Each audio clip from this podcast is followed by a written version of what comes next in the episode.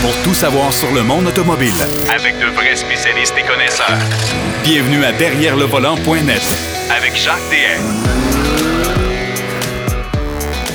Je vous souhaite la bienvenue à votre émission Derrière le volant. J'espère que vous passez, continuez à passer du bon temps euh, et il continue à faire beau. Alors ça, c'est la bonne nouvelle. Aujourd'hui à l'émission, Marc Bouchard va nous parler de la Mustang, euh, une Mustang Cabrio qui a eu à l'essai. Et on va faire un peu d'actualité parce que ça en est quand même passé pas mal de, nouvelles euh, dans les derniers jours. Alors, on va parler de ça. Du côté de Denis Duquet, lui, il va nous parler des dashcams. Ben oui, les fameuses caméras qu'on installe dans le pare-brise. Les camions électriques aussi pour 2024, on va en avoir, on va en avoir plutôt une ribambelle. Et Toyota et la flotte olympique, ça, c'est toujours les, petits commentaires très colorés de Denis Duquet. Notre ami Pierre Fakin est en vacances. Euh, il est euh, passablement occupé. Alors, euh, on va parler cette semaine, on va faire un bilan, si vous voulez, de la saison de Formule 1 qui est euh, pas mal différente cette année par rapport aux autres années. Vous allez comprendre pourquoi. Et pour ce faire, ben, euh, moi, j'ai dans mon cercle d'amis proches, j'ai une sommité en sport automobile et c'est Philippe Brasseur, l'éditeur euh, et propriétaire du magazine Pôle Position. Je vous le rappelle, c'est la référence en sport automobile au Québec. Je vous invite d'ailleurs à vous procurer un des quatre numéros. Vous savez que le Pôle Position Magazine format magazine est différent maintenant, euh, plus étoffé, beaucoup mieux présenté. Honnêtement, c'est un magazine qu'on conserve, mais il y a aussi le site web. Allez voir sur le site web. Il est vraiment à la fine pointe des nouvelles et de l'actualité sport auto. Alors, c'est fini les fleurs. Euh, mon cher Philippe, mes hommages. Oui, bonjour Jacques. Alors, euh, j'ai voulu te... te laisser continuer. Moi, je trouve ça très, très bien. Tu parles de Pole Position Magazine, notre site web poleposition.ca, tout ça. Tout va bien. Il n'y a pas de problème. Non, non, mais, rien à dire. Mais, mais honnêtement, Philippe, c'est vrai que, écoute, je dois te, te, te, féliciter pour euh, la, la, euh, la, précision, c'est-à-dire la, la, quand je dis la ponctualité des nouvelles sur le site web de Pole Position. Euh, poleposition.ca. Allez là-dessus. Écoutez, si vous voulez savoir ce qui se passe, dans la dernière demi-heure, c'est là. Alors, euh, ben, on, essaye toujours, on essaye toujours effectivement d'offrir. Le but, c'est de donner de l'information sur ce qui va intéresser les gens. On veut pas de nouvelles, je dirais, euh, publicitaires. On veut vraiment l'information brute on veut que ça soit intéressant pour le public, euh, pour les spectateurs, pour tous les fans de sport automobile. C'est strictement du sport automobile. Si ça n'a pas un lien avec le sport automobile, on n'en parle pas. Donc, euh, en effet, on peut dire qu'on. Mais c'est une équipe, hein, c'est pas juste moi, c'est toute une série de collaborateurs qui travaillent très fort et que je remercie au passage. Ah oui, il y a, vraiment de belles histoires aussi par euh, un de tes collaborateurs, René Fagnan. Quand on parle de l'histoire du sport automobile, il est vraiment, euh, il, y a vraiment beaucoup de bagages à nous livrer. Euh, c'est hyper intéressant. Franchement, là, je suis, euh, je vous suis ponctuellement, bien sûr. Merci beaucoup. mon cher Philippe, la saison de Formule 1, avant de passer au bilan de mi-saison, euh, moi, je trouve particulièrement que la Formule 1 a changé cette année, euh, que ce soit au niveau de la direction course, entre autres, où les pénalités sont plus fréquentes, c'est plus sévère. Euh, et, ça a changé depuis le décès de M. Whiting, qui était le grand Manitou, le grand directeur sportif sur les Grands Prix. son remplaçant n'a pas, pas été élevé à la même école. Euh, tu as tout à fait raison, Jacques. Effectivement, bon, Charlie Whiting, qui était, on va dire, le directeur de course historique de la Formule 1, euh, décédé juste avant le début du Grand Prix d'Australie en 2019. Et à ce moment-là, la Formule 1 s'attendait pas du tout, du tout, euh, parce que c'était un décès vraiment subite. Il était, il était pas malade et donc euh, personne ne s'y attendait. On a nommé à ce moment-là le directeur de course des séries de soutien, donc un Australien, Michael Macy. Et euh, ben, compte tenu qu'il avait fait du bon travail, on a continué avec lui. Alors je dirais que dans les saisons 2019 puis 2020, on n'a pas vu nécessairement ce changement euh, un petit peu dans la, la, philosophie de la direction de course de la Formule 1, tout simplement parce que Mercedes dominait tellement qu'il n'y avait pas de raison d'avoir de, de, gros soucis, je veux dire, ou de grandes décisions à prendre. Mais on le voit cette année-ci avec le duel entre Red Bull et Mercedes et Max Verstappen et Lewis Hamilton. Euh, comme tu dis, c'est vrai qu'il y a plus de pénalités. On voit des choses aussi où on, on y va un petit peu à tâtons. Hein. On l'entend dire, Michael Macy, bah, les courses, euh, notamment les courses qualificatives, euh, les courses primes de qualification, on va voir qu'est-ce que ça va donner. Euh, ça, c'est des choses qu'on n'entendait pas du temps de Charlie Whiting, qui lui avait quand même un beaucoup plus grand historique.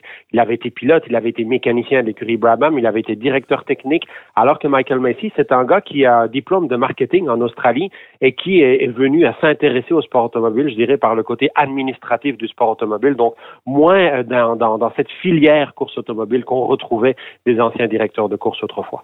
Parce que là, on remarque qu'après chacun des Grands Prix ou pendant les Grands Prix, euh, les pénalités sont beaucoup plus fréquentes. En tout cas, moi, j'avais pas vu ça. Dans les dernières années, ça arrivait de temps à autre, mais pas à la même fréquence qu'on voit cette année. Donc, on est, on, est vraiment très observateur.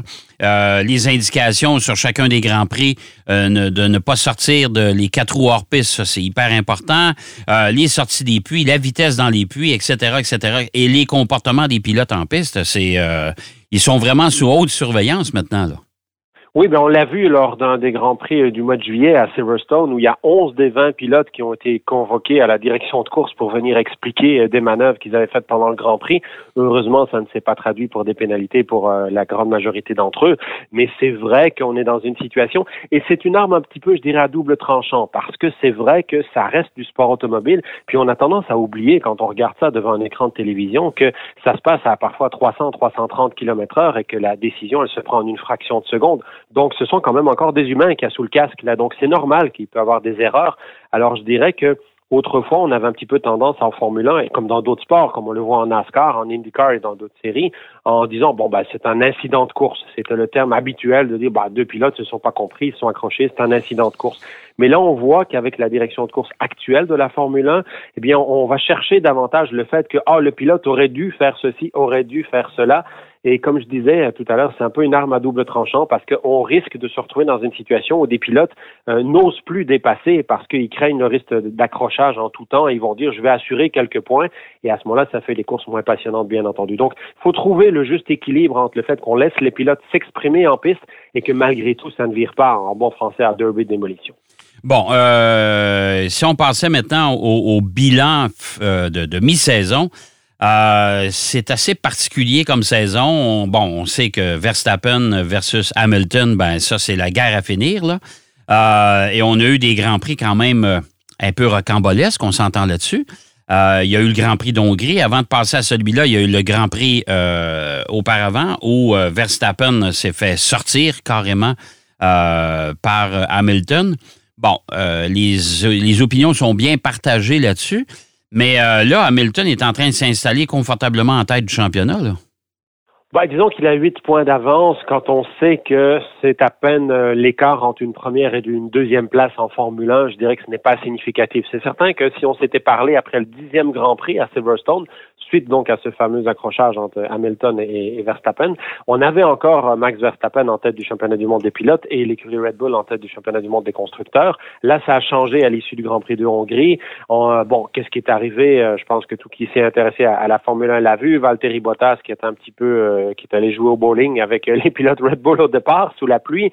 Et donc, ça fait en sorte que Hamilton a marqué beaucoup de points et euh, l'écurie Red Bull beaucoup moins. Donc là, on se retrouve avec Lewis Hamilton en tête et Mercedes en tête au niveau championnat constructeur.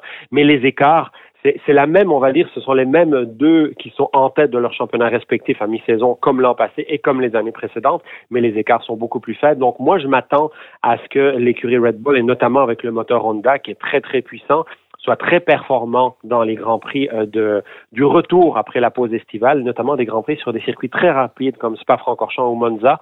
Alors, ça va être très intéressant, je pense, à suivre parce que je m'attends à voir Red Bull reprendre les avant-postes à Mercedes à ce moment-là. Ouais, mais euh, là, il faut comprendre que c'est, il est possible, en tout cas, au moment où on se parle, euh, que Verstappen soit dans l'obligation de changer de moteur. Euh, pour le prochain Grand Prix. Du côté de Perez, c'est sûr, je pense, c'est confirmé maintenant. Euh, ça aussi, ça va changer la donne, autant pour le championnat du monde des, euh, des constructeurs que du côté du championnat du monde des pilotes. Oui, tout à fait, mais c'est certain aussi que des circuits comme Spa-Francorchamps, on le voit chaque année, il y a souvent des neutralisations, interventions de la voiture de sécurité parce qu'il y a l'un ou l'autre accident, donc ça regroupe le peloton. Donc, je dirais, c'est des, c'est des grands prix où il peut se passer beaucoup de choses. Donc, euh, même si Lewis Hamilton, on peut dire, il a à toute fin pratique la, la pole position quasiment assurée parce que même si c'était Valtteri Bottas ou Max Verstappen, Bottas, lui, va prendre cinq places de pénalité pour justement euh, l'incident du premier virage au Grand Prix de Hongrie, alors que Verstappen, ce sera vraisemblablement pour un changement de moteur, comme tu l'as dit. Donc, c'est des pilotes qui ne pourront pas prétendre à partir premier, même s'ils faisaient la pole position. Donc, logiquement, ça devrait être Lewis Hamilton.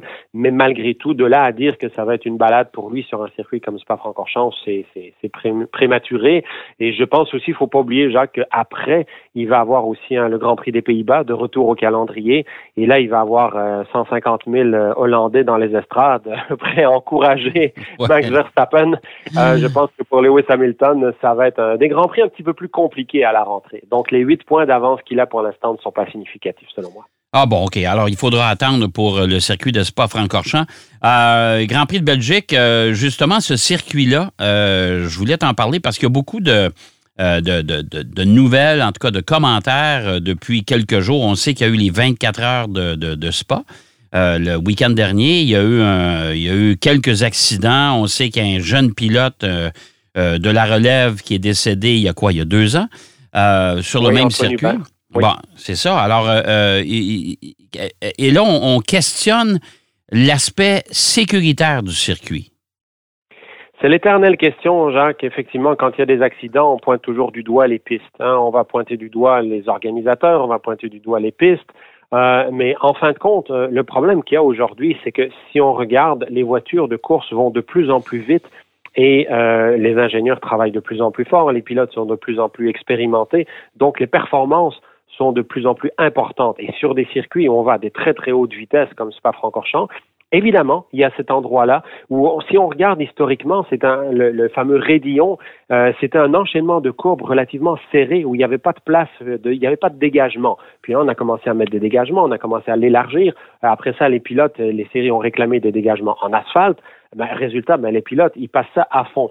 Et aujourd'hui, ce qui arrive, c'est qu'aux 24 heures de Spa, comme tu le mentionnais, ça a été une très très belle course. C'est 58 voitures de type GT3 au départ. Donc c'est fantastique. C'est des belles voitures grand tourisme. Le monde apprécie ça. Ferrari 488, McLaren, Porsche 911, euh, Lamborghini Huracan, Audi R8, tout ça.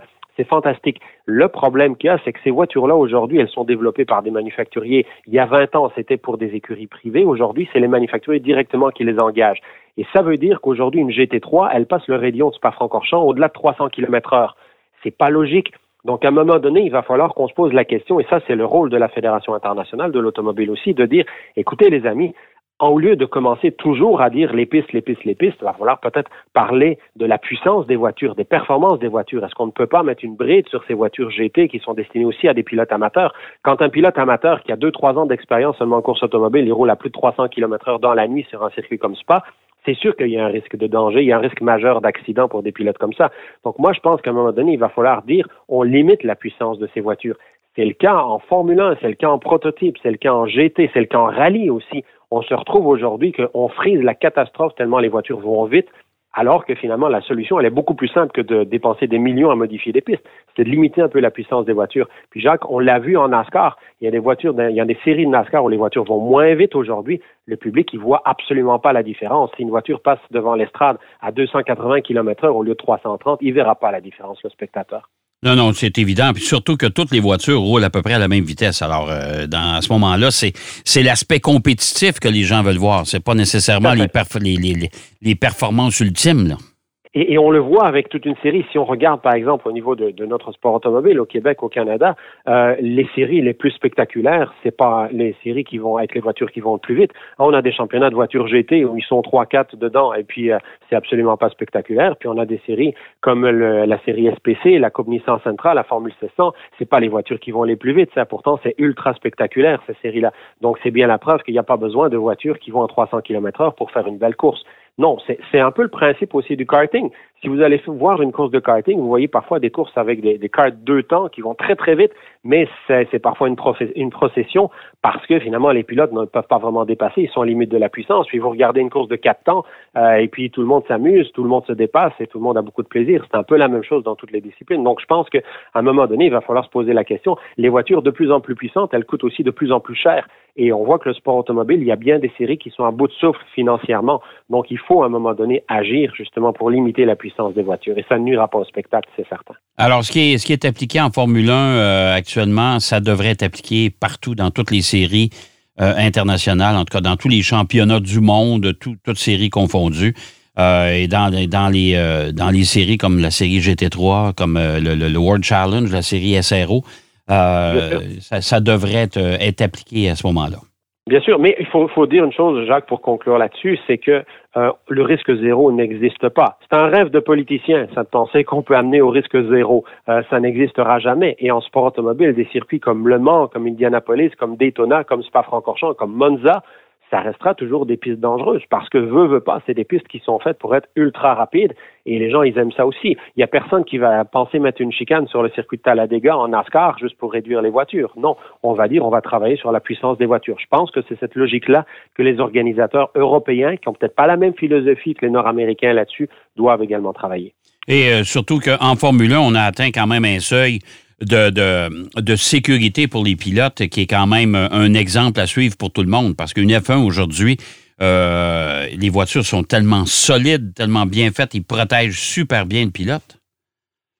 Oui, et on en oublie justement l'aspect euh, sécurité un petit peu, ou l'aspect danger, devrais-je dire, dans ces cas-là, parce que c'est vrai que l'accident des 24 heures de Spa, euh, bon, si les personnes ne l'ont pas vu, allez sur YouTube, il circule plein de fois.